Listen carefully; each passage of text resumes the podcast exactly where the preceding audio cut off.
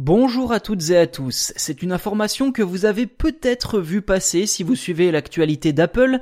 La marque à la pomme multiplie les rachats d'entreprises, si bien que sur les six dernières années, le GAFA en a racheté près d'une centaine, ce qui correspond à une acquisition tous les mois.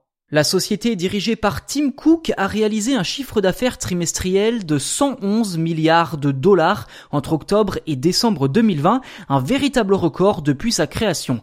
L'occasion pour le patron d'Apple de préciser que les rachats de sociétés vont se poursuivre à l'avenir afin de faire progresser l'innovation, recruter de nouveaux talents et acquérir des technologies de pointe. Les rachats les plus notables concernent principalement les domaines de la réalité augmentée et de la réalité virtuelle. En 2018, Apple avait tout d'abord racheté Spectral, puis NextVR en mai dernier et enfin Spaces cet été.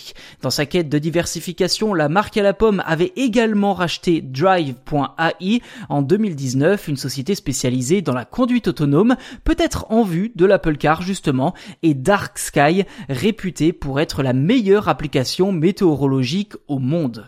Si les rachats d'Apple semblent très intelligents et précis, le géant de la tech a toutefois commis une erreur monumentale il y a une dizaine d'années qui aurait pu lui épargner certaines difficultés dans le secteur de la vidéo à la demande.